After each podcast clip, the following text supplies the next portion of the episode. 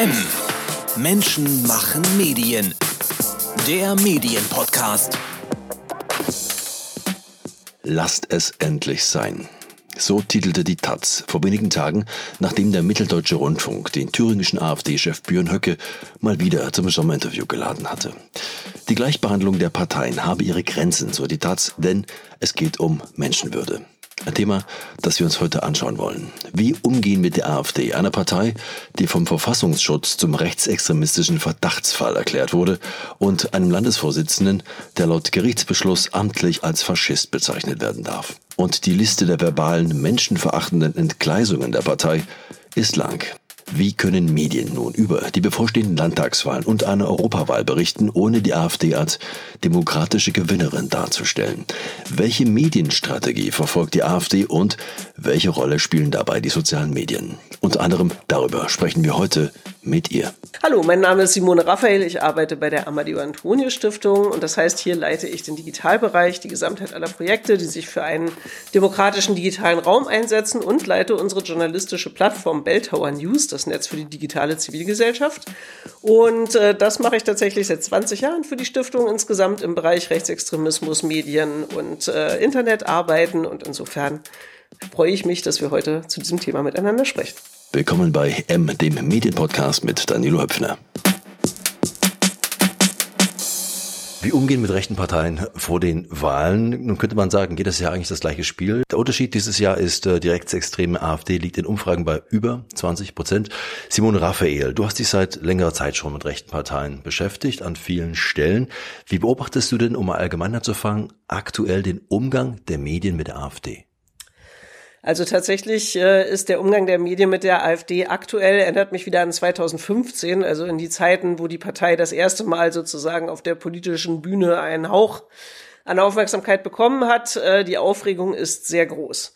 Ähm, ich finde die Aufregung nicht unberechtigt, weil das eine rechtsextreme Partei, die ähm, rechtsextremes Gedankengut sehr offensiv inzwischen auch vertritt, irgendwie tatsächlich um die 20 Prozent der Stimmen in den Umfragen zumindest bekommt, ist natürlich eine sehr bedrohliche Situation. Kein Wunder also, dass viele MedienvertreterInnen denken, ich möchte denen gerne auf die Finger gucken, viel darüber berichten, was dort passiert oder ähnliches.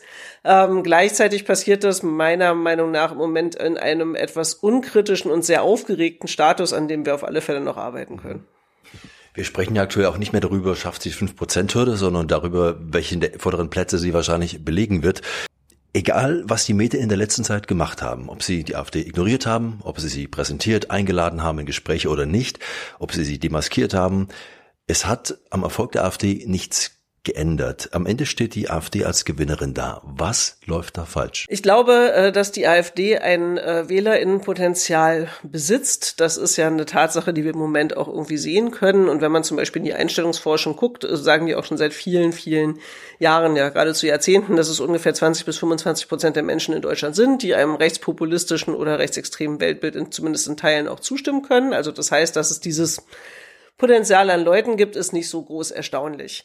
Deswegen ist die Frage, sind diese Menschen, die zu überzeugen, ist das die richtige Zielgruppe für die mediale Berichterstattung? Ich glaube, viele MedienmacherInnen denken, ja, das ist meine Zielgruppe. Ich möchte jemand, der jetzt denkt, vielleicht wähle ich demnächst AfD, diese Person möchte ich gerne überzeugen und sagen, Nein, will die AfD nicht. Das ist eine rechtsextreme, rassistische, äh, frauenfeindliche Partei, äh, die für Deutschland nichts Gutes möchte oder ähnliches. Ähm, die Frage ist aber, wird diese Person mir zuhören? Ähm, wir haben die Corona-Pandemie gerade hinter uns gebracht mit einem großen Aufschwung an Verschwörungsideologien. Wir haben inzwischen Milieus, die sich, glaube ich, ungefähr in dieser Größenordnung auch bewegen, die sich einfach tatsächlich auch von einer faktenbasierten Weltsicht abgewandt haben. Und damit meine ich, das ist eine aktive Entscheidung. Zu sagen, ich glaube Journalismus nicht mehr, auch wenn er Belege bringt, ich glaube auch Wissenschaft nicht mehr. Und äh, auch wenn Forschung äh, lange an einem Thema gearbeitet hat, äh, dafür viele Belege und Beweise hat oder ähnliches. Das heißt, Menschen, die sich bewusst dafür entscheiden zu sagen, von dieser Art von Weltsicht verabschiede ich mich, die erreiche ich halt auch mit dem hübschesten journalistischen Text eher nicht. Das heißt, wer wäre vielleicht eine bessere Zielgruppe ähm, für journalistische Berichterstattung, wenn wir äh, über rechtspopulistische oder rechtsextreme Parteien reden? Diejenigen, die vielleicht noch unentschlossen sind, die also in der Lage sind, noch einer Argumentation zuzuhören, also die noch nicht denken, alle Medien sind sowieso Lügenpresse und äh, sind einem, gehören zu irgendeinem geheimen Kartell oder ähnliches, sondern diejenigen, die sich denken, aber sind vielleicht die Positionen der AfD nicht doch die, über die ich auch mal nachdenken kann? Haben die anderen Parteien nicht lang genug eine Chance gehabt? Das sind diejenigen, die wir vielleicht eher in der Berichterstattung adressieren sollten. Wie gesagt, mein Eindruck ist bisher aber eher, dass man versucht, die zu überzeugen, die sich jetzt wirklich bewusst abgewandt haben und das wird medial schwierig.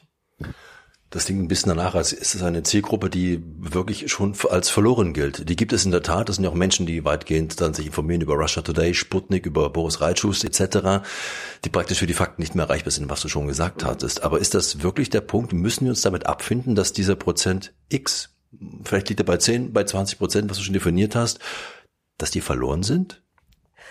Grundsätzlich möchte ich nie, dass irgendjemand verloren ist. Die Frage ist nur, wen meinen wir mit wir? Wir reden ja jetzt gerade über die mediale Berichterstattung. Und wie gesagt, ich bin selber ja Journalistin. Ich wünsche mir auch, dass ich einen wunderschönen Text schreibe und jemand hinterher ihn gelesen hat und sagt, Heureka, jetzt habe ich eine andere Weltsicht, fantastisch. Aber so funktioniert das Leben nicht wirklich, vor allen Dingen nicht, wenn man sich in verschwörungsideologische Kontexte begeben hat, wo halt dann tatsächlich ja alles als Teil der Verschwörung gesehen wird. Das heißt, nein, diese Menschen sind nicht verloren, aber wir werden sie nicht über mediale Angebote erreichen. Das heißt, irgendwie, wenn ich wirklich gegen Verschwörungsideologien etwas tun möchte, passiert das im Nahumfeld. Also das heißt, das sind die Kollegen, das sind die Freunde, das sind die Eltern, das sind die Kinder, die permanent widersprechen und sagen, hör, äh, wo hast du diese Information her? Ähm, ein Video auf Telegram ist keine veritable Quelle. Warum glaubst du denn äh, das, was dir gerade erzählt wird über Migrantinnen und Migranten? Was hast du davon? Irgendwie, wenn du dir da Angst machen lässt, deckt sich das mit deiner Lebensrealität? Also sowas muss man permanent tun. Aber das können tatsächlich das politische, äh, das persönliche Nahumfeld. Das kann zum Teil in Schulen, wenn es junge Leute sind, zum Beispiel auch Präventionsarbeit. Ähm, die Medien haben da halt tatsächlich einen schwierigen Stand, muss man sagen, weil das ein Milieu ist, was der Meinung ist, dass die Presse ihnen eh nichts Gutes möchte und äh, die, sie grundsätzlich eh nicht glauben, was Journalisten und Journalistinnen geschrieben haben, weil sie sie potenziell ähm, einem anderen politischen Lager sozusagen zuschreiben, auch wenn das natürlich in der Realität gar nicht unbedingt der Fall ist. Ähm, das heißt irgendwie, es gibt natürlich so ein paar Szene-Journalisten, die dann aber selber tatsächlich schon eigentlich eine rechtspopulistische bis rechtsextreme Agenda haben. Ein paar kamen ja gerade gerade schon vor. Die werden vielleicht noch irgendwie als äh, Quellen geteilt, aber tatsächlich irgendwie, dass ein öffentlich-rechtlicher Sender oder eine, eine große Lokalzeitung oder sowas darauf einen großen Einfluss nehmen könnte, sehe ich im Moment nicht. Die Social Media Kanäle hast du ja schon angesprochen. Die AfD betreibt die erfolgreichsten Social Media Kanäle aller deutschen Parteien, betreibt einen eigenen Fernsehkanal mit AfD TV. Welche Rolle spielen diese Kanäle? Ähm, die spielen äh, eine Rolle, weil die AfD durch diese vielen, vielen Kanäle eine große Präsenz hat. Ich sag mal jetzt vielleicht das aktuellste Beispiel ist TikTok. Die AfD-Kanäle auf TikTok sind grottenschlecht. Also das heißt, die sind in der Regel tatsächlich einfach ihre YouTube-Videos, die sie aus dem Parlament aufgenommen haben, die sie nochmal auf TikTok ausspielen. Das heißt, sie sind im Querformat. Jeder, der irgendwie TikTok, TikTok Native ist oder es wirklich gerne benutzt, weiß, da ist ja eigentlich Hochformat. Das heißt, man weiß auch, diese Inhalte sind gar nicht für TikTok produziert. Also das heißt, im Grunde genommen müsste man sozusagen sagen, was für furchtbar schlechte Inhalte. Ähm, aber die AfD ist da. Die anderen Parteien sind nicht da. Die anderen Parteien haben zum Teil gute Gründe, nicht da zu sein, weil sie zum Beispiel irgendwie sich Sorgen machen über den Datenschutz auf der Plattform, auf, über den Einfluss von China, der unklar ist und ähnliches. Also ich sage nicht, dass die anderen Parteien fahrlässig dadurch handeln, dass sie nicht da sind, aber sie sind nicht da. Und das ist zum Beispiel eine von den Entscheidungen, die man da treffen muss, äh, dass äh, ja immer nur eins von beidem geht. Also ich kann entweder sagen, diese Plattform möchte ich nicht bedienen, weil ich ähm, auch berechtigte Bedenken habe, das zu tun. Oder ich sage, 65 Prozent der jungen Menschen in Deutschland nutzen diese Plattform als ihre Informationsplattform. Also nicht nur, um sich zu unterhalten und sich ein paar lustige Videos anzugucken, sondern auch um tagespolitisches Geschehen zu recherchieren. Und ich will auch gar nicht bewerten, äh, ähm, ob das eine gute Idee ist oder nicht. Es heißt aber nur, wir haben eigentlich nur die Wahl zwischen biete ich dort auch vernünftige Informationen an, die auch belegt sind, die eine andere Welt sich zeigen oder ähnliches, oder verlasse ich mich darauf, äh, dass irgendwelche InfluencerInnen das tun, was zum Teil ja auch passiert. Ich aber als Partei zum Beispiel einfach dort nicht sichtbar bin. Und das gilt tatsächlich auch für andere Social-Media-Plattformen. Also wenn man versucht für eine, was sage ich mal jetzt, irgendwie eine große Partei, irgendwie, was weiß ich, die SPD, CDU, die Grünen oder so beispielsweise irgendwie Social-Media-Arbeit zu machen, muss ich mir natürlich irgendwie viele Genehmigungen holen. Ich muss mir viel freigeben lassen. Es gibt komplizierte Prozesse, weil eben natürlich irgendwie auch nichts äh, einfach rausgehauen werden soll, irgendwie, wo dann hinterher Leute vielleicht irgendwie sich sehr darüber aufregen können oder ähnliches. Das ist der AfD alles egal. Weil wenn die AfD einen ausgesprochen blöden Social Media Post macht, würde es in im Zweifelsfalle noch dadurch nutzen, dass der so oft wiederholt werden wird, auch von äh, Menschen, die sich dann darüber aufregen, wie blöd er ist, äh, dass sie davon im Zweifelsfalle einen Gewinn haben und deswegen kalkuliert die Partei das halt mit ein. Ähm, das ist ein riesengroßes Dilemma, weil wir natürlich äh, gute Gründe haben, warum demokratische Kommunikation zum Teil anders funktioniert. Aber wenn sich Menschen halt bewusst entscheiden, sich nicht an die Regeln zu halten, wie die AfD es tut, hat man noch Spielraum. Der Umgang mit diesen, wie du sagst, grottenschlechten Inhalten, die da teilweise stattfinden, auch Verschwörungstheorien, wie gehe ich als Journalist damit um, wenn ich das sehe? Ich denke, greife ich das jetzt auf, thematisiere, demaskiere ich das oder ignoriere ich das? Und ignorieren, geht das eigentlich? Tatsächlich hätte ich darauf gerne eine ausgesprochen endgültige Antwort, habe ich aber nicht. Also das heißt, es wird immer eine Abwägungsfrage sein und es gehört eben auch zur äh, Meinungsvielfalt in Deutschland, dass verschiedene Medien das unter, unterschiedlich handhaben werden. Das finde ich auch sehr richtig und gut so. Ähm, ich würde mir tatsächlich immer überlegen, äh, wenn ich über ein Thema berichten möchte, ähm, ist es in dem Moment so, wie ich darüber berichten kann. Also wie viel Zeit und Ressourcen ich habe für Recherche, wie viel Platz habe ich in meinem Medium, um das einzuordnen oder ähnliches. Ähm, ist das in dem Moment also etwas, was aufklärt und Leuten eine Information gibt oder ist es etwas, wo ich eigentlich nur die Dinge reproduziere? Und das ist zum Beispiel für mich ein zentraler Unterschied. Ich glaube, wir müssen darüber reden, sehr dringend irgendwie, was für menschenfeindliche Inhalte die AfD auf allen möglichen Kanälen propagiert, mit welchen ähm, antidemokratischen Akteuren sie sich vernetzt, und zwar irgendwie sowohl im digitalen Raum als auch in der Offline-Welt. Egal, ob wir jetzt über Richtung Rechtsextremismus oder gegen Russland, äh, Richtung Russland gucken beispielsweise, darüber müssen wir natürlich berichten und darüber müssen wir sprechen. Und das gehört zur Meinungsbildung. Aber muss ich halt jeden einzelnen äh, Social-Media-Post der AfD in meinem Medium erwähnen, muss ich dabei den Post abbilden, muss ich den Wortlaut wiedergeben.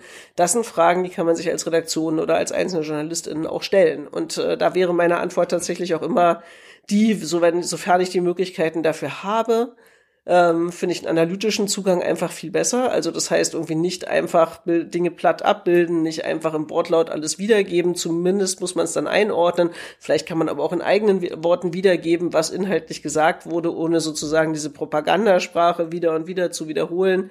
Ähm, das ist etwas, was man leisten kann. Ich weiß, dass man dafür Zeit braucht, dass man ein bisschen Ressourcen braucht. Aber ich finde, das, den, die Mühe sollten wir uns machen. Es gibt ja durchaus auch die Theorie, die besagt, okay, wir sprechen dann nicht mit den Extremisten, den Faschisten der Partei. Es gibt ja auch noch sogenannte Vernünftige, wer immer das dann sein soll an dieser Stelle. Aber diese Frage steht im Raum, wie gehe ich dann damit um? Also wenn ich mit jemandem vernünftig sprechen kann, aber der natürlich trotzdem seine ideologischen Vorstellungen hat oder schon mit seiner Mitgliedschaft letzten Endes in der Partei das unterstützt, mache ich mich da nicht auch wieder angreifbar oder zum Mittäter, wenn ich jemanden sprechen lasse, der gut reden kann, wo dann der Hörer sagt, na ja, klingt doch irgendwie doch ganz vernünftig da ist ein Unterschied, finde ich, genau der, lasse ich diese Person sprechen oder spreche ich mit der Person? Das finde ich macht einen sehr großen Unterschied aus. Also als Journalisten und Journalistin ist es ja unsere Aufgabe darzustellen, was ist in der Welt und dazu gehört natürlich auch mit Menschen zu reden, mit denen man nicht äh, einer Meinung ist oder die vielleicht eben auch ähm, rassistische oder islamfeindliche äh, Thesen von sich geben. Natürlich muss ich mit ihnen reden. Ich muss ja wissen, was die denken, was sie propagieren ähm, und muss das ja auch meinen äh, Leser und Leserinnen oder Hörern und Hörerinnen weitergeben. Das ist aber was ganz anderes, als zu sagen, ich muss diese Person interviewen, ich muss sie sozusagen live interviewen. Also ich kann eine Person ja auch interviewen und hinterher irgendwie ähm, aus dem Gespräch eben Belegausschnitte äh, nehmen, aber nicht alles eins zu eins senden. Noch schlimmer ist die Frage, muss ich die Person live interviewen auf dem Sender, wo ich dann gar keine Kontrolle mehr darüber habe, wie diese Person diese Plattform nutzen wird. Ähm, das ist genau das Gleiche, wenn es nicht medial ist, wenn man zum Beispiel dann Diskussionsrunden irgendwo besetzt oder ähnliches. Da gibt es die Debatte ja auch. Wenn ich sage, vor der Wahl lade ich alle Parteien ein, lade ich dann auch den AfD-Vertreter ein. Ähm, auch da ist dann zum Beispiel die Frage, welchen Gewinn erhoffe ich mir davon, dass diese Person da ist. Ähm, man muss sagen, immer AfD-Funktionäre, äh, nicht alle natürlich, aber die meisten sind rhetorisch gut geschult. Das heißt, die wissen, was für Gegenargumente kommen und können hier meistens auch inzwischen relativ elegant sozusagen ähm, erwidern. Das heißt auch, dass sie zum Teil nicht darauf antworten, dass sie einfach sich rausreden oder ähnliches. Aber wenn man keinen extrem guten Moderator oder Moderatorin hat, schaffen sie das auch irgendwie. Das heißt, wenn ich also mich in eine Situation begebe, wo ich nicht sehr viel Kontrolle darüber habe, was dieser Mensch jetzt gleich tun wird, ähm, und ich davon ausgehen muss, dass er sich nicht an Regeln hält, dass er vielleicht ähm, die Zeit nutzen möchte, um Bevölkerungsgruppen verächtlich zu machen oder zu beschimpfen oder ähnliches, dann würde ich mich immer fragen, ist das eine wirklich gute Idee, hinter der ich stehe? Äh, und wie gesagt, es gibt dazu keine, äh, keine 100% Lösung. Es wird auch immer Kolleginnen und Kollegen geben, die sagen, ja, das ist wichtig. Ähm, aber ich würde mir für das Gros irgendwie tatsächlich wünschen, dass man sich darüber Gedanken macht, ob man nicht den gleichen Inhalt tatsächlich auch wiedergeben kann, ohne sozusagen eine Person direkt sprechen zu lassen, sondern indem man analytisch damit umgeht. Der Umgang der Medien mit der AfD ist das eine Thema. Und dann gibt es auch den Umgang der AfD mit den Medien. Welche Medienstrategie beobachtest du bei der AfD? Also die AfD äh, setzt halt einfach äh, aus äh, vielen Gründen und guten Erfolgen immer wieder auf die Provokation. Also die wissen halt immer, wenn sie auf die eine oder andere Art und Weise provozieren, kommen sie halt in die traditionellen Medien rein. Jetzt könnte man sich denken, ist ihnen denn das überhaupt noch wichtig? Haben sie nicht das Internet, was sie bespielen? Haben sie nicht ihre eigenen äh, rechtspopulistischen und rechtsextremen InfluencerInnen? Reicht das nicht irgendwie? Sagen sie nicht eh die ganze Zeit, dass sie glauben, dass die Medien sie falsch darstellen und äh, nicht richtig wiedergeben oder ähnliches? Man sieht aber an allen Bemühungen der AfD, AfD doch immer wieder in Zeitungen erwähnt zu werden, auf Online-Auftritten erwähnt zu werden und natürlich auch sehr, sehr gerne dort, wo sie besonders viel zu schimpfen haben, nämlich in öffentlich-rechtlichen Medien, im Fernsehen oder auch im Radio, dass sie da sehr stark drauf drängen, weil sie natürlich merken, dass die Präsenz in ähm, breit rezipierten Medien einfach eine große Relevanz für sie hat. Und selbst wenn dann ihre Inhalte zum Beispiel ähm, nicht positiv dargestellt werden oder vielleicht irgendwie eingeordnet werden, nachdem sie gesendet worden sind, freuen sie sich doch daran, dass die gesendet worden sind. Das heißt, irgendwie der Drang von AfD-PolitikerInnen in Medien ist ungebrochen, meiner persönlichen Meinung nach. Äh, das heißt, die wollen auf jede Art und Weise versuchen, Öffentlichkeit zu nutzen. Und äh, wie gesagt, also wenn sie zum Beispiel dann in einem langen Interview ausgestrahlt werden, in einem öffentlich-rechtlichen Sender beispielsweise, kann äh, die, können die Fragen, die ihnen da gestellt werden, kritisch äh, genug sein, aber trotzdem werden sie hinterher feiern, dass sie diese halbe Stunde gehabt haben. Wir sprechen von der AfD. Es gibt ja noch ein paar andere rechte, rechtsextreme Parteien, die auf lokaler Ebene teilweise sehr stark sein können. Es gibt den Dritten Weg, es gibt die Freien Sachsen, es gibt die Bürger in Wut in Bremen, die ja teilweise auch schon ins Parlament gekommen sind. Gilt hier das gleiche wie bei der AfD oder würdest du hier aufgrund der mangelnden Relevanz einen anderen Weg vorschlagen? Also tatsächlich genau das ist eine Frage, die ähm, vor Ort sich, glaube ich, JournalistInnen auch gut überlegen. Also welche Relevanz hat es, diese Leute ähm, zu begleiten oder eben auch ihre Positionen zu betrachten. Und äh, ich glaube, es kommt auch ein bisschen auf die ähm, ja, wenn man so mal sagen möchte, auf die Radikalität der vertretenen äh, Positionen an oder auch auf die Personen, die zum Beispiel irgendwie dort aktiv sind. Wenn ich zum Beispiel über die Freien Sachsen nachdenke, irgendwie, die haben äh, in Sachsen tatsächlich während der Pandemie ähm, eine sehr, sehr starke Demonstrationsstruktur aufgebaut, irgendwie, die bis heute auch dort über die Straßen läuft und ähnliches. Das heißt, es gibt durchaus Berichterstattungsanlässe irgendwie, ähm, weil Menschen auf der Straße sehen, dass es weiter diese Demonstrationen gibt und ähnliches gleichzeitig komplett rechtsextremes Führungsgremium, was auch äh, eine nachweisbare intensive rechtsextreme Vergangenheit hat. Ähm, das heißt, irgendwie da ist dann sozusagen die Hemmschwelle, glaube ich, für viele nicht so schwierig, irgendwie zu sagen, man kann über die Veranstaltung an sich zum Beispiel berichten und die einordnen, aber wir interviewen nicht die Wortführer und Wortführerinnen beispielsweise, was ich an der Stelle auch vollkommen richtig finde. Ähm, wenn es irgendwie gemäßigtere äh, Parteien sind, würde ich auch tatsächlich immer im Zweifelsfalle gucken, wie viel Relevanz hat das. Äh, ganz klar ist, wenn ich eine kleine Partei habe ähm, und die dann sozusagen irgendwie in die lokalen Medien hebe, dann adel ich sie auf eine gewisse Art und Weise auch. Also da kann es manchmal einfach auch ein ganz guter Weg sein zu sagen, über euch habe ich vielleicht nichts zu berichten. Wie müssen wir Journalistinnen und Journalisten uns eigentlich aufstellen in Zeiten des politischen Rechtsrucks? Also welche neuen Skills brauchen wir da vielleicht auch?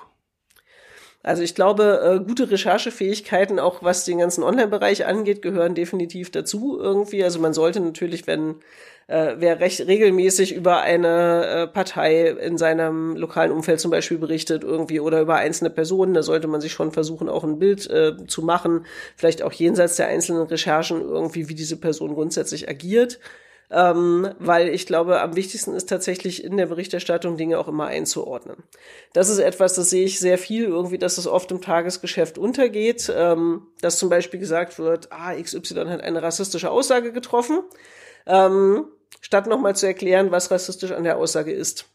Also weil nicht alle rassistischen Aussagen zum Beispiel sind extrem platt, ähm, also dass jeder sofort versteht, ah, da ist zum Beispiel, was weiß ich, ein rassistisches Schimpfwort benutzt worden, deswegen weiß ich, was in der Aussage rassistisch ist, sondern äh, gerade das können ja ähm, Rechtspopulisten und Rechtsextreme ziemlich gut, äh, Dinge zum Beispiel so auszudrücken, dass sie auf den ersten Moment vielleicht ähm, durchaus akzeptabel klingen. Also wenn zum Beispiel irgendwie, um ein anderes Thema zu nehmen, wenn es dann Demonstrationen gibt, die sagen, sie möchten sich ähm, für die traditionelle Kernfamilie aussprechen, Vater, Mutter, Kind, könnte das ja auch eine völlig feine Geschichte sein.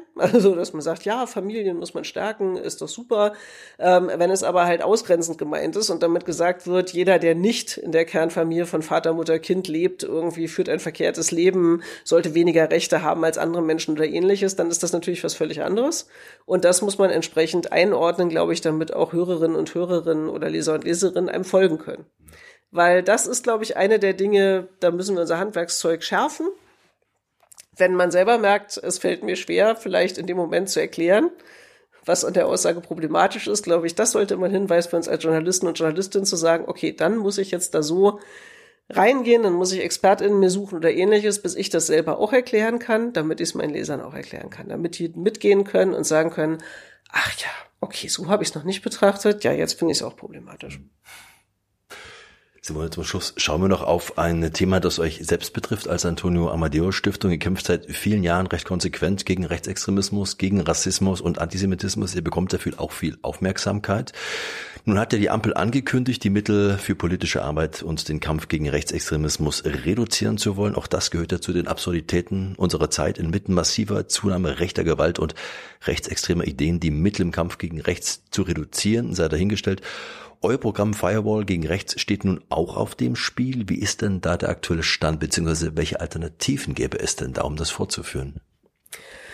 Es ist natürlich für uns tatsächlich ein, äh, ein wirklich massiver Schlag ins Kontor, irgendwie in Zeiten, in denen eben äh, rechtspopulistische und rechtsextreme Argumentationen Zulauf haben, gerade an der Präventionsarbeit äh, zu kürzen. Also wir sehen ja tatsächlich überall, dass äh, Menschen, die ähm, Demokratie zumindest anzweifeln als ein Konzept, oft auch einfach noch nicht wirklich durchdrungen haben, wie Demokratie funktioniert, dass sie halt nur funktioniert, wenn man sich zum Beispiel auch selber einbringt, wenn man sich in seinem persönlichen Lebensumfeld für Werte und Themen stark macht beispielsweise. Äh, und wie sollen Jugendliche das lernen, ähm, wenn sie das nicht irgendwie auch in Präventionsprojekten, die halt oft die schulische Arbeit auch ergänzen, irgendwie nochmal tatsächlich ausprobieren können und rausfinden können.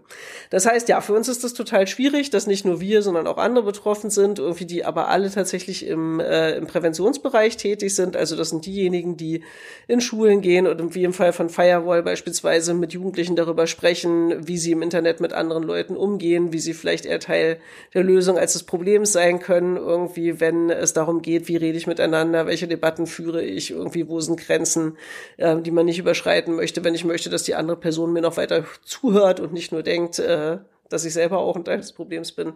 Ähm, das ist sehr schade, dass das jetzt tatsächlich ähm, so brutal sozusagen zum Ende des Jahres weggekürzt wird. Ähm, ich hoffe sehr, dass wir Menschen trotzdem dafür begeistern können, irgendwie ähm, dafür eine äh, andere Finanzierung zu finden. Und ich wünsche mir natürlich, dass die Gesellschaft auch dagegen protestiert, dass genau an diesen Stellen gekürzt wird, weil ich glaube, das wird uns in ein paar Jahren massiv auf die Füße fallen. Und da ich davon ausgehe, dass die meisten Menschen die Demokratie als Staatsform eigentlich doch als eine der besten empfinden, irgendwie wäre es wichtig, sich für die jetzt auch einzusetzen. Simone Raphael war das. Infos zur Organisation finden Sie unter amadeo-antonio-stiftung.de. Danke für Ihr Interesse an unseren Themen heute, sagt Danilo Höpfner. Das war M. Menschen machen Medien. Der Medienpodcast. Weitere Interviews, Reportagen und Dossiers aus der Medienwelt täglich neu unter mmm.verdi.de.